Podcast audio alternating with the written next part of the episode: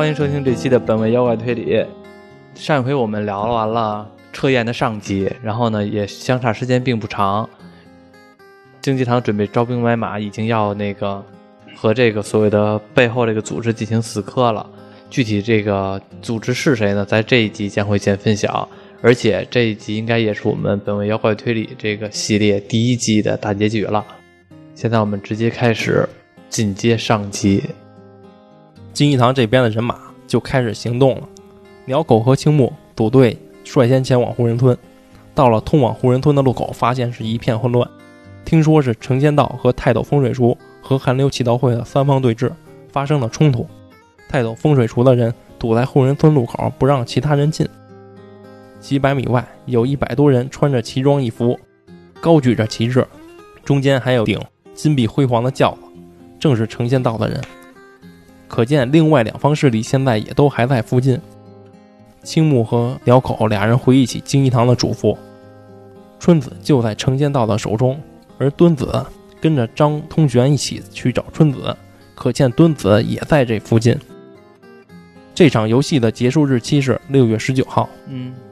因为六月十九号是护人村大屠杀事件追诉期到期的日子，就剩下两天的时间了，还有两天追诉期就到了，对，必须得赶紧解决，一定要将成仙道的曹方士、指引康庄大道修真会的盘田和调山房的张东玄、泰斗风水塾的南云、寒流气道会的韩大人、华仙姑、蓝童子，再加上东野，他们八个人凑齐，这场游戏才有胜算。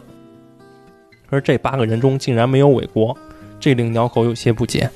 这时，成仙道的人开始敲锣打鼓的跳广场舞。南云借羽田制铁的名义找来桑田组的人，在这里动工。桑田组就类似于施工队，嗯，来阻止其他人通过。这时，一辆黑色的轿车来了，来的是羽田制铁的秘书金村，就对施工队的人说：“委托你们动工的是南云吧？”南云早就与羽田公司终止了合作关系，嗯，还说南云有诈骗和侵占公款的嫌疑，你们都散了吧。但施工队的人说，我们收了南云的钱就要办事。这时，鸟口发现了一个男人跑进了村子里，鸟口立刻追过去，把男人按在墙上，说：“你就是南云吧？”被抓到的南云害怕地问鸟口和青木是什么人，鸟口就告诉南云：“你别怕，我们不会逮捕你。”并问南云为什么要欺骗羽田制铁公司，执着于护人村那块土地。南云说：“那个村子里有长生不老的秘药。”嗯，成仙道和调山王的目的也都是他。不死的生物仅仅靠着一点水和空气就活了数千年的生物，叫做军风大人。青木就问说：“南云，那么你也是为了得到那个军风大人才欺骗羽田制铁的吗？”南云说：“不是。”他对军风大人没有兴趣，只是不想让成仙道和调山房的人得到军风大人。成仙道的人总是标榜太平道，意思就是他们在拉拢农民起义，嗯，准备对国家造反。调山房也是做了很多坏事，所以他不想让这俩势力得到军风大人。至于寒流祈祷会和指引康庄大道修身会，他并不熟悉，因为自己只是个风水师，所以只能借助羽田制铁的力量去阻止。那下一幕就是，到了晚上，六月十七号的晚上八点，在熊熊燃烧的篝火下，成仙道的首领曹方士，带着他的成仙道再次准备进攻通往无人村的路口。义田则带着东野混进成仙道的队伍中，想借助成仙道进入护人村。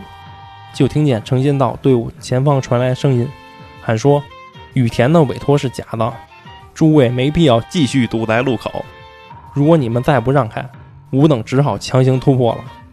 另一方喊道：“就算和羽田治铁无关，我们已经收了委托人的钱，这就是工作，我们不能离开岗位。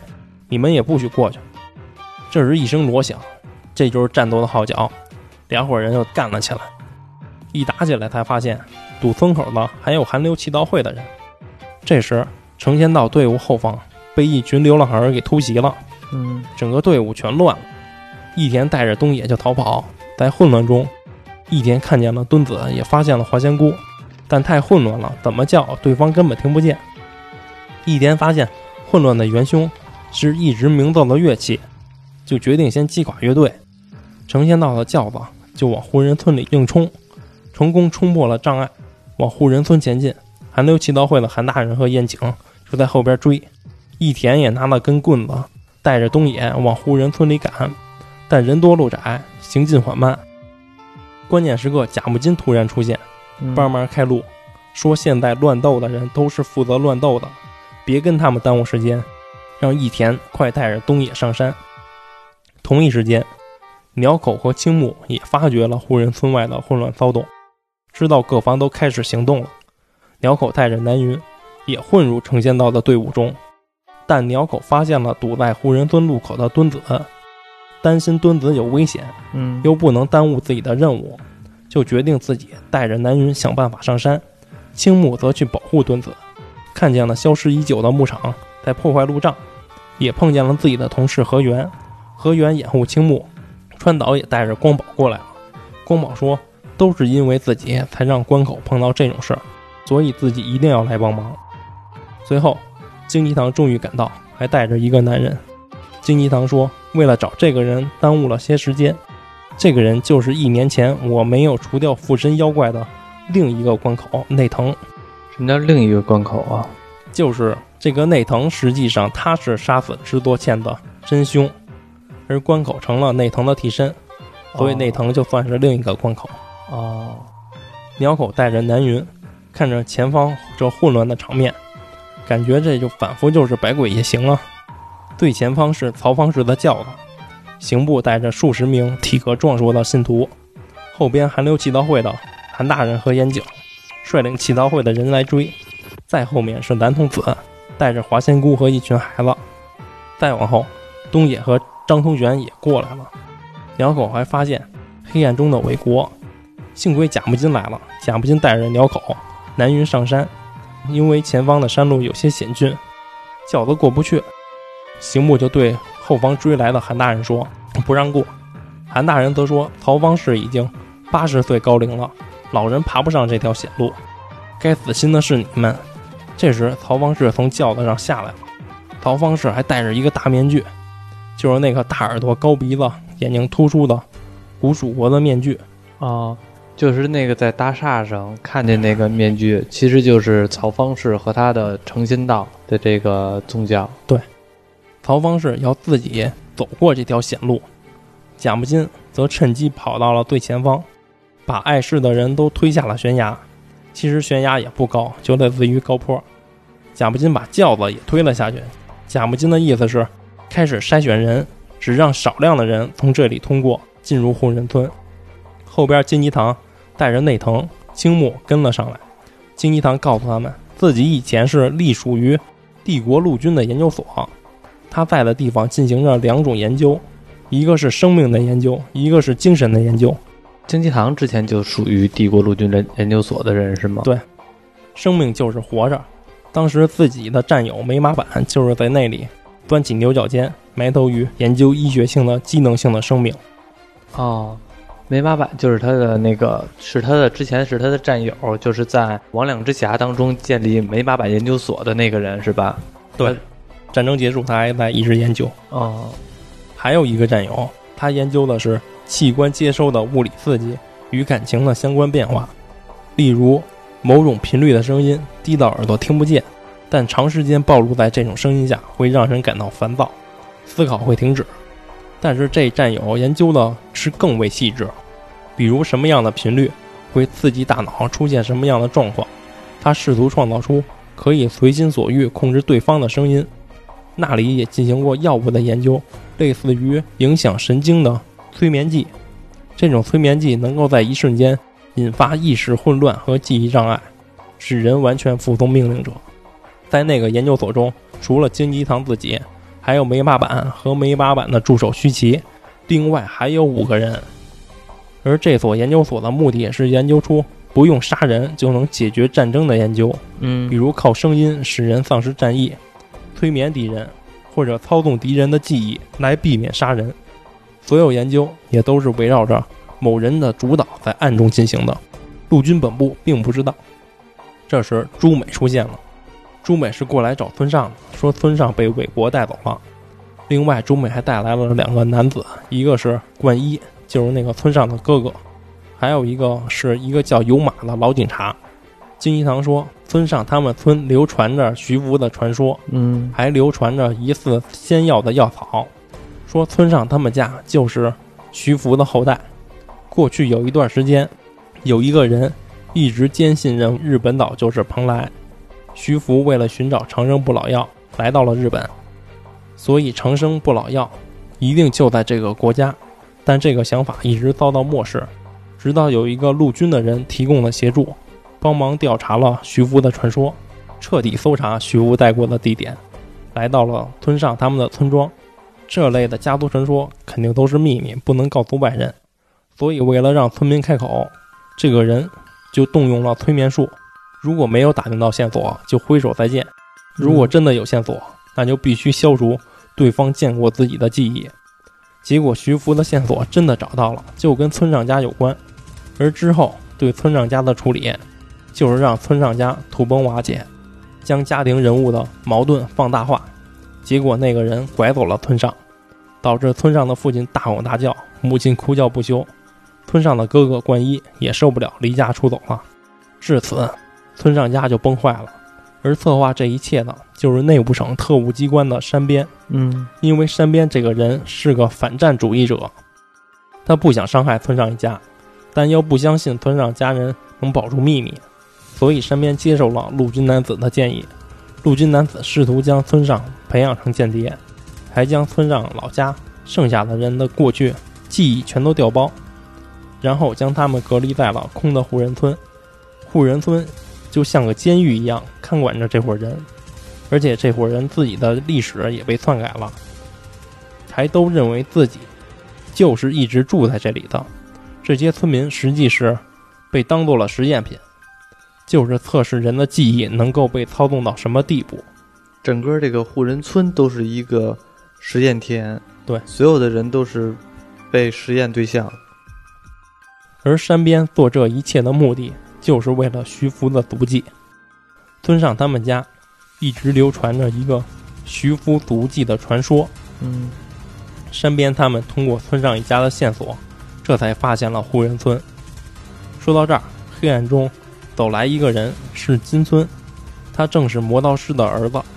金一堂就对金村说：“你父亲去世后，也是山边在照顾你们母子吧？”金村说是。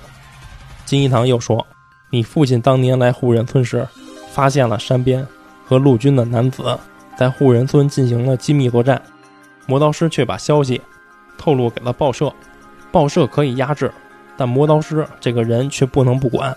山边先生又不想杀人灭口，就只能说磨刀师是间谍，让宪兵给关押了起来。结果磨刀师遭到了拷问，放出来时人就已经傻了。山边就觉得是自己有责任，就照顾起金村母子。嗯所以金村你当上羽田的秘书，也是在五年前山边刚去世的时候，金村你被骗了。虽然你一直认为你骗了别人，但是被骗的实际是你，是你想利用南云来揭露东野的罪行，但实际上东野并不是护人村大屠杀的凶手。嗯说到这儿，金村还不信，坚持东野就是凶手，是自己的磨刀师父亲亲眼看到的。金一堂就接着说，山边去世后，你被召集了，成为了南云的助手，参与了游戏。金村把南云介绍到羽田公司，想利用南云来揭穿东野的罪行。东野想要那块土地，南云不让东野得到那块土地，俩人一争就出事儿了，俩人都成了骗子。这时，织多茜加入了。织多茜很聪明，金村就想和织多茜联手一起解开关于土地的所有谜团。金一堂问：“那你是不是向幕后黑手报告了织多茜的动向？”幕后黑手就是告诉你，东野是凶手的人，把南云介绍给你的人，通知你身边过世的人，所有的一切都是这个人设计好的。谁告诉他他早就打算利用，谁告诉他的？就是那个人，就类似于柯南里边黑衣组织的那位先生。哦，他也没说没说那个人是谁。他就要卖个关子，他知道他也不说，他就说那个人。我知道我也不说，我就说那个人。说这个人就是这场游戏的裁判，所有的游戏人选都是他挑选的，而妨碍游戏的人就要去除。施多茜就是不请自来、妨碍游戏的人，所以他被除掉。意料之外的一个人。听到这儿，金吞就内疚的觉得是自己害了制作线。这时又来了三个人，是敦子和张通玄，还有宫田。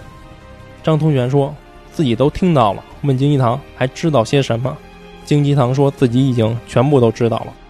张通玄接着说：“那么我也是被骗了吧？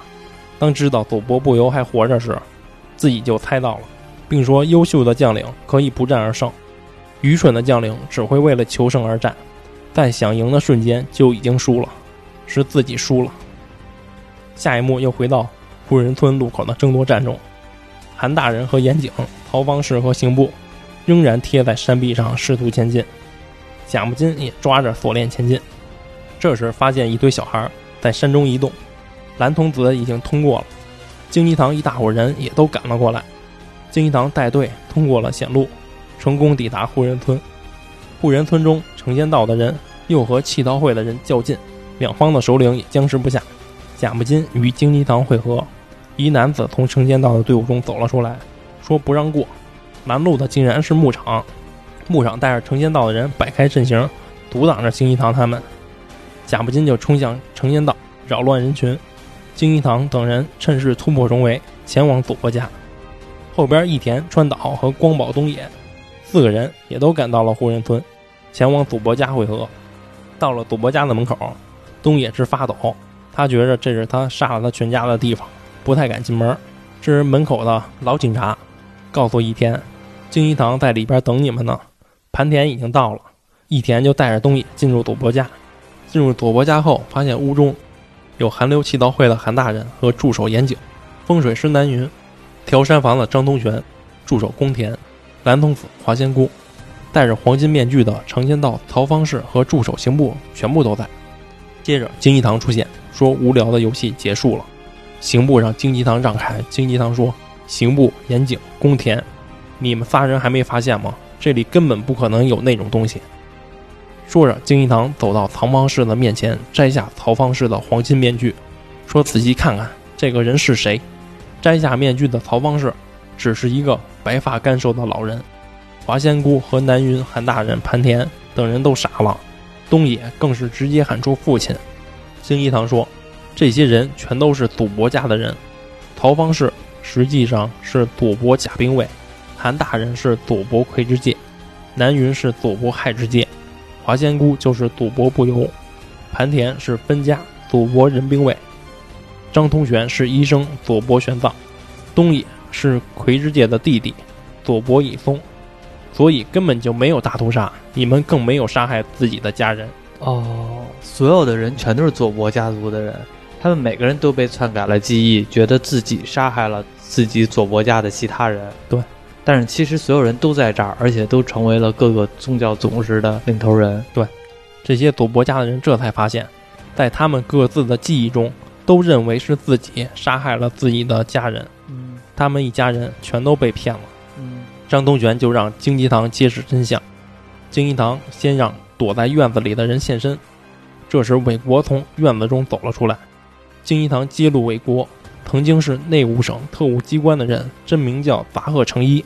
韦国就威吓京一堂说：“我都再三警告你了，你还是要来多管闲事。”这个卖药郎韦国只是军部的特务，嗯，他是刚才所说的告诉那个人的幕后黑手吗？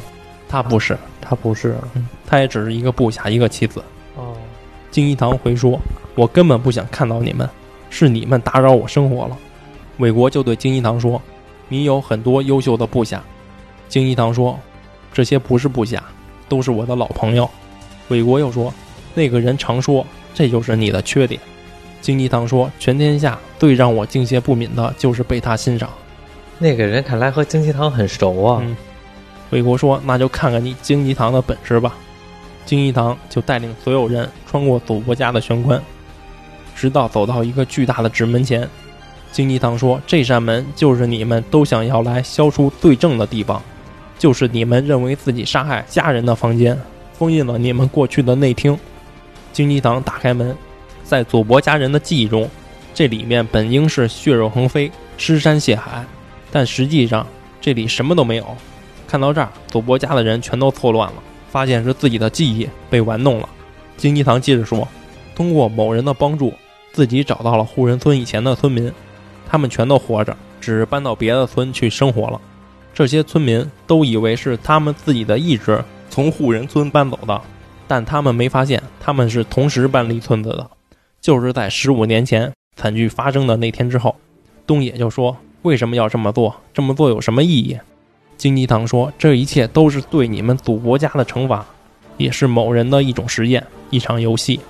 首先，你们祖国家的人都认定是自己杀害了自己全家的凶手，你们就这样愧疚恐惧地活了十五年，这是对你们的惩罚。而你们祖国家的人，谁又能最先发现自己的家人实际都还活着，自己也并没有杀人，大屠杀更是从来没存在过？”你们谁能第一个来到这个房间发现真相？就是这样的一场游戏。赌博家人就慌了，赶紧问到底是谁？这是为什么？经济堂解释说，一切的开始是从内务省所管辖的特务机关开始的，一个寻找长生不老仙药的机密计划。这些人根据某个村子的传说，找到了户人村的佐伯家。这些人确信不老仙药就在佐伯家。但这些人无法确认，因为军锋大人是佐伯家守护了几千年的秘密。无论是谁，哪怕是天皇来问，佐伯家的人都不会说。所谓护人村的护人，就是家族的意思。而要从这个集体中得到他们的秘密，不用点非常手段是不行的。这时韦国接话道：“这个护人村的人防备心都很重，哪怕笼络村里的年轻人也没用，毕竟还有好多老人要对付。”所以，韦国这伙人想出了一个计划，就是把村里的人全都轰走。一般情况应该是把村民都带走，然后杀害。但这个计划的策划人是内务省特务机关的负责人山边。山边这人厌恶杀人，也不想杀人，而且有一位陆军的男人啊，正研究如何操纵记忆与人格。于是计划就启动了。韦国只能多次来到虎人村设下机关，把村里人心中的不满。都从心中给勾出来。佐伯家的每一个人心中其实都对自己的家人有不满的情绪，只是都压抑着自己。也正因为如此，佐伯家的每个人才都认为是自己杀了自己全家，因为心中真的有恨意。就这样，村子的居民都情绪暴躁了起来。接下来，只要为这些人准备好不同的人生，五人村就会瓦解。但这个计划没有成功，因为出事了。真的发生了杀人事件，荆棘堂就让大家相互看看，在场的佐伯家的人是不是少了谁？佐伯家的人一看，发现当家人的妻子初音不在，玄奘医生的儿子慎八也不在。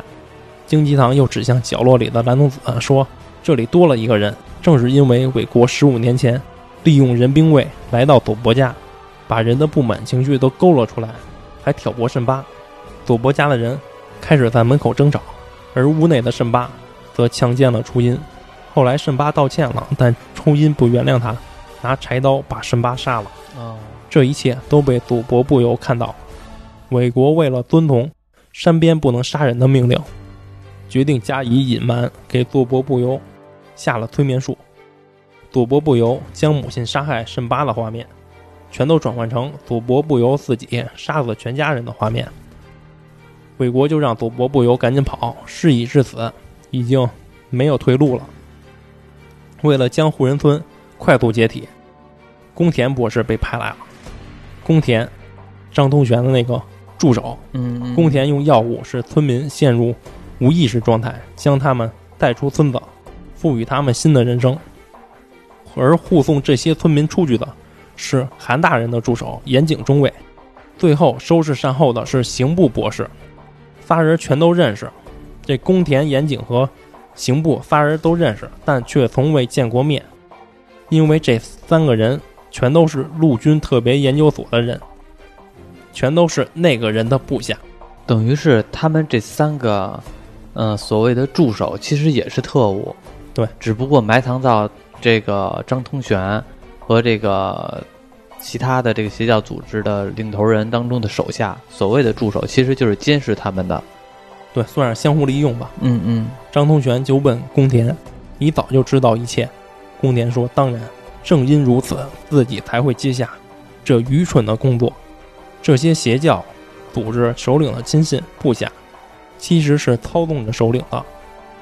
宫田操纵张通玄，岩井操纵韩大人，刑部操纵曹方氏，而金村操纵南云。”京吉堂推测说，在韦国将祖伯不由送走后。韦国太儿带着初音也离开了，因为那个人吩咐韦国说，接下来陆军的人会处理。之后，宫田就来了，用药物将村民陷入昏迷状态。接着，岩井到来，将村民们全部带走。这时，磨刀师来了。魔道师发现村中空无一人，魔道师有可能是看到了慎八的尸体。魔道师告诉了报社，才有了大屠杀的报道，流言传开了。刑部就被派来平息这些流言。之后，那个人派来宪兵，说魔刀师是间谍，并抓走了魔刀师。山边知道了这件事，就从宪兵队那儿要回了魔刀师。但要回来时，魔刀师已经傻了。而当时最后对磨刀师进行审问的宪兵，就是朱美的丈夫一柳宪兵。所以韦国和一柳是朋友，也是同行。其实就是怕一柳从磨刀师那儿。真的审问出了什么？所以魏国算是一直在监视一柳。朱美听到后说：“丈夫一柳是个胆小的人，他一定什么都没问出来。”金一堂又说：“韦国对女性特别心软，至少他对朱美你一直是真心对待的。”韦国一听到说自己心软还不承认，金一堂就问：“那你为什么藏匿初音？为什么不让初音加入这个游戏？”理由只有一个：初音怀孕了。哦。这时，初音的丈夫魁之介就急忙问初音在哪儿，让韦国把初音交出来。韦国说：“初音已经死了，只留下了孩子。”金一堂再次指向蓝童子，说：“蓝童子原名彩鹤生，他就是初音的孩子，是初音和慎八的孩子，是韦国藏匿的初音，还养大了蓝童子，所以蓝童子替代了初音参加了这场游戏。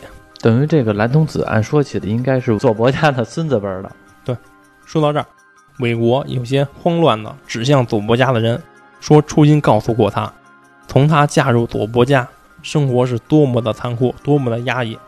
你们佐伯家所有人都没有为初音着想过。”金一堂赶紧说：“你们佐伯家的人都听到了吧？这些都是韦国的真心话。韦国是个对母亲有强烈憧憬的人，所以刚才韦国说的就是你们佐伯家人所犯下的罪。”不去为母亲着想，不了解母亲的心情。嗯，本来佐伯家人会和其他村民一样，被催眠到别的地方生活。嗯，但初音去世后，韦国改变了想法。韦国决定惩罚佐伯家的人。既然你们一家人都彼此仇恨，那就让你们都认定是自己杀害了自己全家，怀着罪恶感生活，度过余生。可就在这时，有一个人出现了。这个人说：“光是这样没什么意思。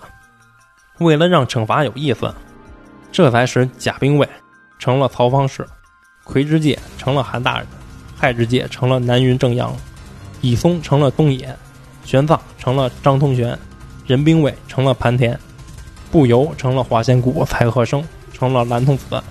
他们八人被比喻成了中国的八仙。八仙汉钟离，字云房，号正阳子。”他就是南云，南云全名叫南云正阳。哦，然后吕洞宾，道号纯阳子，他是盘田，盘田全名叫盘田纯阳。铁拐李被封东华教主，对应的是东野。曹方士是曹国舅，韩大人是韩湘子，张通玄是张国老，蓝童子就是蓝采和，嗯，华仙姑是何仙姑。给他们八个人分配好身份后。游戏就开始了，说那个人曾经和京基堂说过，嗯，自己在进行一场有趣的实验，嗯，让崩坏的一家人彼此竞争，看看到底谁比较强。等战争结束，护人村的封锁解除，游戏也就开始。游戏就如之前所说的，佐伯家的人都想回到自己的家里，消除自己犯罪的痕迹，嗯，但他们也绝对想不到，对手竟然就是自己的家人。还出现许多可疑的人要跟自己争土地，为了绝对不能让别人发现，他们只能争先恐后的开始斗争。嗯而为了游戏更有趣，那个人还赋予了佐伯家人武器、气功、修道、风水、占卜之类的这些，哦，还给他们一人派去一个参谋。曹方氏的部下刑部，韩大人的部下严景，张通玄的部下宫田，南云的部下金尊，东野则得到羽田的势力，韦国则自己选择了华仙姑。韦国承认说，是因为华仙姑是初音的女儿，韦国想让华仙姑获胜。金一堂说，韦国太傻了，竟然相信那个人定出来的规则。如果这场游戏真的顺利进行下去，第一个抵达这里的人会发现这场骗局，最后那个人会现身，赋予胜利者一个全新的人生，而剩下的输的人，干部们就必须在失败的时候让各自的棋手收手。佐伯家的其他人一生都会在罪恶中生活。之前宫田还抢过华仙姑，因为宫田所协助的东野是佐伯的分家，没有这块土地的权利。嗯宫田想要一个祖国本家的人，嗯但岩井发现了这件事，就阻挠，也争夺花仙姑。首领们欺骗着部下，利用他们，而实际是部下操纵的首领。嗯实际操纵首领的部下也被骗了，他们所有人实际全都被那个人骗了。那个人骗岩井，他只要和韩大人赢得游戏，嗯这块土地的军事物资就全都可以给他。但这块土地实际什么都没有，金村也被骗了。如果金村协助了南云胜利的话，就可以揭露东野的罪行。嗯，可实际东野什么罪行都没有，对，宫田和刑部也被骗了，说这里有长生不老药，赢了就可以获得。说到这儿，刑部还不信，依然相信那个人所说的话。荆棘堂说，如果真有长生不老药，那个人还会给你们吗？早就自己独吞了。对啊，自己就吃了。这时贾木金按耐不住了，说这种东西赶快确定就好了。贾木金就打开佐伯家内厅的通道，里边躺着一个干瘪的物体，是慎八的尸体。哦，最开始那个初音杀掉的沈巴的尸体还在这里。然后祭坛上还放着一本古书，正是《白泽图》，旁边还放着一个湿滑的肉块，肉块微微抽动。还真动弹啊！贾木金就说：“看吧，这就是秘密，无聊的东西。”光宝也终于如愿以偿地见到了军锋大人。嗯金鸡堂解释说，这个不是什么长生不老的生物，只是个年菌。年菌是兼具植物与虫类两种性质的特殊菌类，嗯不会光合作用，寄生于尸体，摄取营养。你们佐伯家千年来照顾的就是这么个东西。说到这儿，佐伯家人全部瘫倒在地，宫田和刑部也彻底失望，自己被骗了，白白浪费了自己十五年的人生。嗯贾不金则一脚踢飞军风大人，军风大人撞到墙上，摔个粉碎。嗯这些人都以为自己骗了别人，其实全都被骗了。金鸡堂又对韦国说：“这场游戏无论谁赢都没有意义，高兴的只有那个人。你应该明白，你也被骗了。”韦国还不相信自己被骗。金鸡堂接着说：“你为了这种无聊的事，杀死了一个婴儿，这是你真心想做的吗？你听从那个人的命令，毁掉了初音女士。你应该相信山边先生，而不是投靠那个人。”说你以后就和那个孩子蓝童子一起生活吧。这时就有人问，蓝童子在这场游戏中担任的是什么角色？嗯金一堂说，蓝童子是鬼牌，是给其他所有人拖后腿捣乱的。这时蓝童子说话了，蓝童子说：“我们收手吧，我们输了。这里的人都是我的家人，我已经不想再这样了。”听到蓝童子说的话，韦国也失去了斗志。就在这时，辞去警察职务、失踪许久的岩川警察嗯突然拿着刀闯了进来，嗯大喊着：“蓝童子，我终于逮到你了！嗯我自己的人生都被你毁掉了。”这岩川警察就要杀蓝童子。韦国见状，赶紧冲过去去救蓝童子，嗯结果韦国被岩川杀死了。牧场赶紧按住发疯的岩川，都以为韦国保护蓝童子牺牲了，嗯蓝童子应该伤心，可是蓝童子却笑了。紧接着传来更多小孩的笑声，闯进来一堆小孩。蓝童子说：“这一切都是他设计的，只要韦国输给荆棘堂，说明韦国还拥有情感，岩川就会出现杀蓝童子，有情感的韦国就会因为救蓝童子而死。蓝童子说自己不是棋子，自己是主办方那边的人。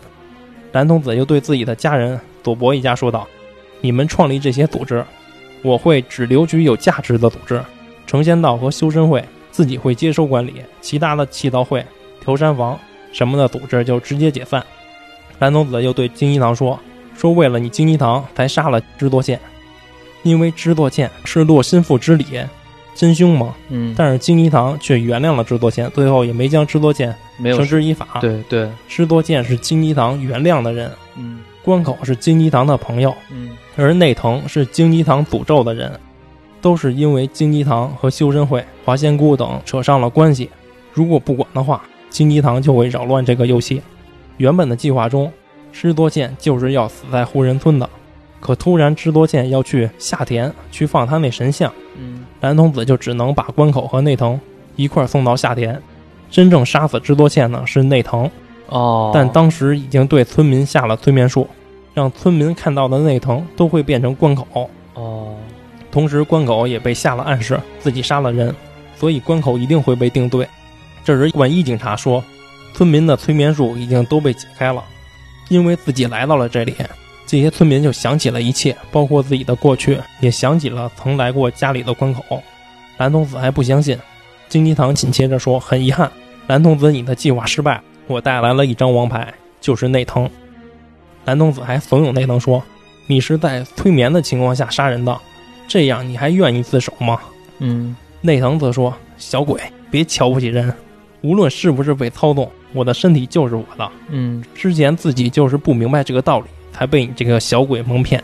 现在自己解脱了，就直接对警察自首说制作线是是我杀的，嗯，我自首。”蓝童子不想让内藤被抓，内藤被抓的话，关口就会被放，等于蓝童子说了。对，蓝童子就指挥自己的部下一堆小孩儿去抢内藤，小孩们一拥而上。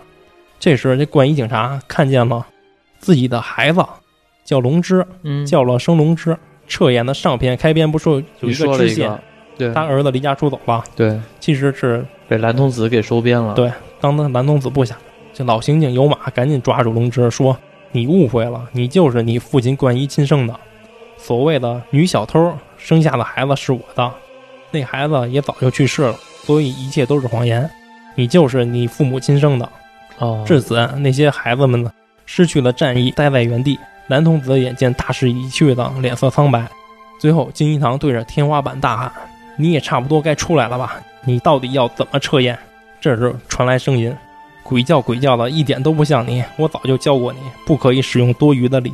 早就教过你，这个人看来和京鸡堂有很渊源的历史问题啊。”接着，一个男人走了进来，对金一堂说：“好久不见了。”男童子立刻躲到男子的身后。佐伯家的人就问金一堂：“这个男人就是幕后黑手吗？”男子则笑说：“是我救了你们佐伯一家。韦国曾说过，把佐伯家人全都杀掉，嗯是自己提议玩个更好的游戏，才让你们佐伯家的人活了下来。”旁边的牧场就喊道：“你到底是谁？竟然玩弄别人的人生？你的目的是什么？”男子则嫌牧场头脑简单、四肢发达，说牧场愚昧。你想知道的事，是你绝不能踏入的领域。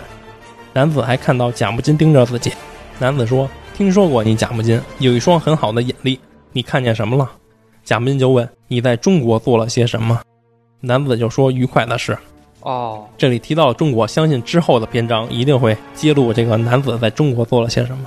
这时金一堂招呼说：“你身体不错嘛？”唐岛上校，这就揭露这个人了，其实是那个唐岛，唐岛是谁呀？就是你说特别深那人，说话特别深那人。背验上级第一步跟关口说：“我不是我那个。哦，我知道了。你说《武林外传》那个，啊我是谁杀了谁啊？哦，是他跟他说那个世界上没有不可思议的事，只有是不了解。”对，然后你说这人说话的这么深呀、哦，想因为他就是这片子大 boss，他哦做什么？哦，想起来了，想起来了。之前说制作剑去去神社放神像，碰见的那个男人，其实也是这个唐岛。哦，就唐导暗示制作线不要去调查。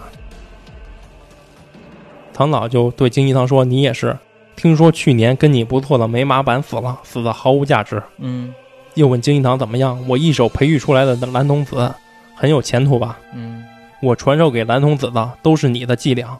这次是蓝童子年纪太小，对输在了你的老练上。对，我没有想到蓝童子这么点儿的小孩儿有这么大的力量。嗯我刚开始以为一直是韦国的一个培育的一个手下，嗯没想到他反而比韦国还要厉害，而是一号人物直接培育的对象。这是宫田、刑部和岩井，他们仨人就是唐导的部下嘛，就质问唐导说：“您太过分了，为什么要骗我们？嗯这里根本没有长生不老药，嗯也没有军用物资。嗯”唐导就说：“我没有骗你们啊，所以我也在这里啊。无论是长生不老还是征服世界，不管什么愿望，都只需要在我面前闭上眼睛就好。什么意思？”他意思就是，谁要赢了的话，想得到什么就在他面前闭眼，他给他们催眠，哦让他们做梦去。唐导就对刑部说：“你的人海战术很不错，如果荆棘堂不在，胜利者就是你了。但你为什么不让女人和小孩出来战斗？这样就一定可以拖住荆棘堂。”嗯刑部则说：“那是你说的，不可以杀人。嗯”唐老听到后就非常生气，说：“笨蛋，你就只会听命令吗？没有自己的判断力。我说不可以杀人，是为了让游戏顺利的进行。要是允许杀人，你们这几个利欲熏心的早就大开杀戒了。”嗯，那么游戏就会遭到妨碍。韦国就为了让华仙姑胜利，杀了一个孩子，自以为手法高明，却还是引来了经济堂，破坏了游戏。等于说，其实把经济堂真正引出来的，还是因为韦伯催眠麻美子，导致他杀婴儿那个。像这一段就辩论开始啊！你看，这才叫一个杰作，一定要有这个辩论。嗯嗯辩论开始，唐导先说，自己早已洞悉未来，你荆棘堂也明白，今后的世界只会朝着我想的方向前进，已经无法挽回了。荆棘堂说是，我也这么认为。唐导又说，那你为什么要妨碍游戏？放这不管不好吗？那个人也没有阻止住你吗？这里提到那个人是荆棘堂的老师，京一堂不是有一开旧书店的老师吗？不是，他应该还有一个别的老师。啊，荆棘堂说，老师不让自己参与这件事，不让和你唐导扯上关系，嗯。还说老师不认同唐导。这是第一季嘛，没跟这个唐导决战，嗯。估计以后再决战的时候，这老师得出手。嗯。唐导说，世上的大多数人都没办法长远思考，还不知反省，食物、环境、文化都会改变人类这个生物。不懂肉体就是精神的人们会破坏世界，聆听自然界不可能存在的声音，注视自然界不可能存在的色彩，食用自然界不可能存在的食物，最终人吃人的世界就会到来。这个世界的终点就是灭亡，自己只是加快了它的发展。金济堂说：“即使如此，你也没有权利加快它。”唐岛说：“我不需要权利，世界会顺其自然。”金济堂说：“正是如此，所以你没必要干涉。”唐岛就说：“就算我不干涉，我作为观察者的阶段，世界就已经变化了。金济堂，你做的事其实和我做的事完全相同，唯一不同的就是你不乐在其中，而我乐在其中。不管怎么说，自己现在很愉快。能够破坏游戏的人，大概也只有你金济堂一个人了。即使如此，你还要保护即将毁灭的事物吗？”金济堂则说自己不保护，但也不阻止。如果毁灭是上天的意志，那么谁也阻止不了。自己只会遵从天意，但不会服从你的意志。唐导又说：“好吧，不过你金济堂做的事也太时代错乱了。守护家庭、守护国家有什么意义？都是徒劳。守法有什么根据？和相信迷信又有什么不同？主张个性，主张性别，主张立场，这种满是主张的丑陋世界。”有何救赎可言？呐喊着废除阶级差异，废除等级差异，变得像概念的怪物一般，这样活着有什么好处？金一堂说：“那么我问你，有意义这件事究竟有什么意义？什么好处？什么救赎？什么根据？难道你的意思就是这些比吃亏得不到救赎，没有根据更胜一筹吗？没那回事儿吧？所以你没资格在那里说三道四的。”唐老说：“无论什么样的事物。”不管什么样的状态，只要存在于这个世上，只要发生于这个世上，那就是日常。这个世上，金一堂赶紧接话道：“这个世上没有任何不可思议的事，唐岛先生。”最后，唐岛大笑着说：“真没办法，看在你金一堂的面子上，这次就算了。我会解散成仙道，但那里的内藤和岩川，他们会以杀人凶手的身份接受法律制裁。还有牧场。”你妹妹被困在山中小屋，快去救她吧！最后，唐导对金一堂说：“今后不许再插手，明白了吗？”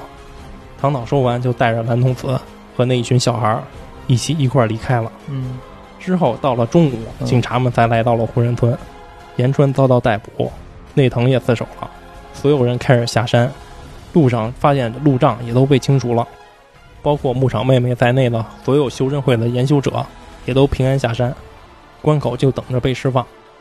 阳光下的湖人村也没有什么特别的，就是普通的小山村。接下来佐伯家的人必须要收拾掉自己的烂摊子。盘田得关掉自己的指引康庄大道修身会，张通玄得关掉自己的调山房，韩大人也得关掉自己的韩流祈祷会，南云也得为自己对羽田公司的侵占队负责。今后他们佐伯家的人怎么生活，难以想象。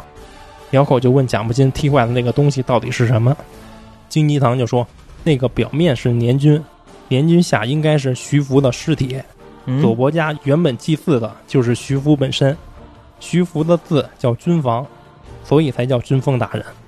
一个家族就算分开生活或者彼此仇恨，只要还保有家族的传说，家族就会存在。嗯但是，一旦失去传说，家族也就崩坏了。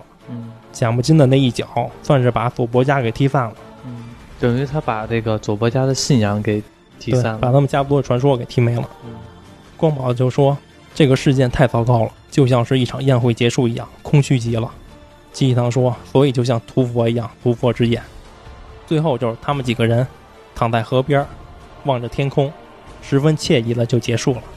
屠佛之眼结束了，然后最后这个唐岛成为了一个最后的竞技堂的对手，但是并没有绳之以法，而且他感觉还会引出来很多东西。反正是这一部《屠佛之宴》，我觉得配得上我们本文妖怪推理的最后一一集了。就是和之前的比较起来的话，这个世界观的庞大，包括八仙，包括后来出现的这个唐岛，还有他们最后的一场辩论，还记得了徐福的文化吗？一直就说徐福带着三千童男童女东渡到日本，再也没回来。嗯也有传言说说日本的人都是徐福的后代。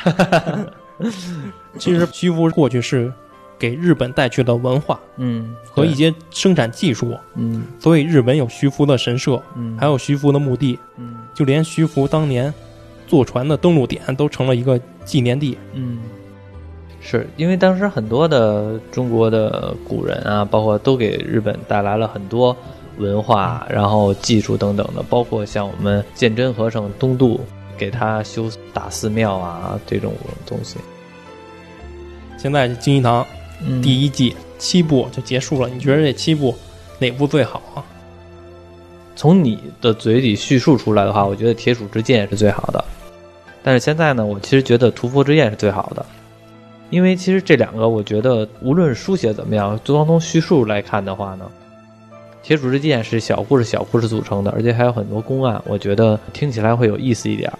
然后这个《屠佛之剑》呢，我听完了之后呢，会感觉这个世界观的庞大。换句话说吧，就是这个金鸡下咽的这编剧能力让我佩服。因为把这个所有的东西全都能合理的串联起来，包括八仙，包括后来和我们中国文化的这些组合，都是算是同宗的文化嘛，我就觉得挺厉害的。所以说这两部是我比较喜欢的。然后其实我现在有一点遗憾，就是最开始的时候咱们前期的那个《孤鹤鸟之下》嗯，然后还有《魍魉之匣》，其实我觉得录的有一点点遗憾，可能当时的设备啊、成熟度啊都没有那么高。这个是我的整体的感受吧。包括《洛心腹之礼》，其实是我知道你是特别喜欢那部书的，但是呢，那部书我就感觉可能有点太绕了，嗯，出场人物也偏多。后来那个《洛心腹之礼》，我是听了听了三遍，我不知道别人是不是听众不是是不是。其实有的时候我在你面前听你叙述的时候，我也是听懵了。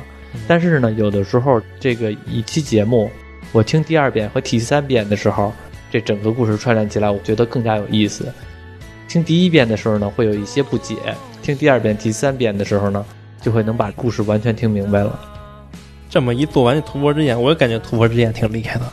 说是它有点科幻色彩，通过什么催眠后催眠，那抛开这些不说，故事线这个设计挺庞大的，挺巧妙的，对，就是混乱且巧妙。也挺有想法的。嗯，就是当时我会觉得，感哇，这个故事感觉是我听的很久没有听到这么有意思的事情了。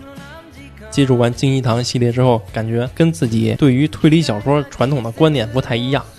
因为像我之前也说嘛，其实我特别喜欢猜这个凶手是谁，但是现在呢，可能这种社会派的这种类型吧，它的故事情节、它的编剧、它的这个背后的人物关系更加有意思。可能是在我看来是有点不同类型了。会把这个分为两种东西来看，一个是真正的我要去在进入当中动脑子，或者说我自我感动的一个状态；另外一个呢，是我要享受到当中的故事当中。像你刚才说八仙那个宴会到最后的时候，其实我刚才有一个幻想，就是我在一个旁观者，下边坐着八个人在互相的由经济上在叙述这些事，我在一个旁观者来听他们说的这些事，看每个人的面目表情。其实我会想象到这种画面。我觉得挺有意思的，有代入感。不是现在有一些漫画嘛，就是漫威的漫画会打开次元壁，也就是说漫画里边人物会和你外边的人物对话。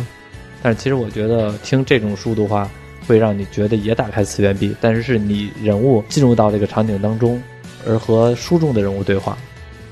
总结一下你这个妖怪推理系列吧，这个跨度我想想啊，一年多。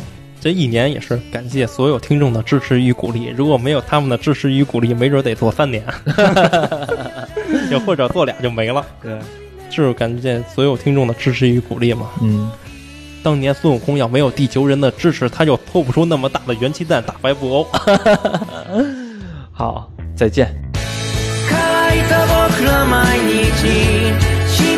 よな音楽を流れ出春の日染まるまで笑いと涙交差した気づかずに変わってく空と気持ち今見つめて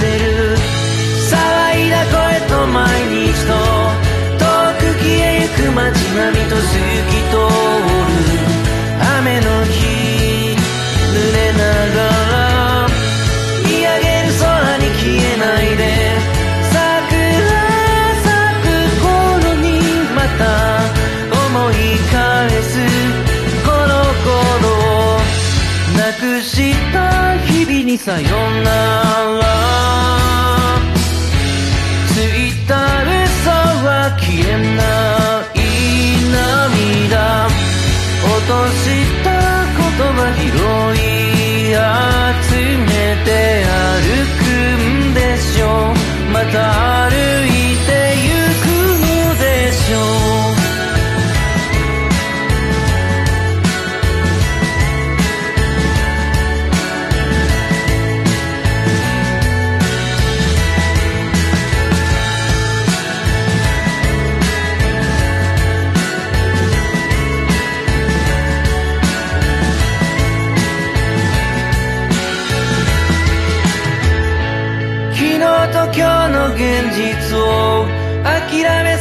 瞬間を逃さずに確かに抱きしめて霞がかったような夢これ以上僕たちは失うこともないだろう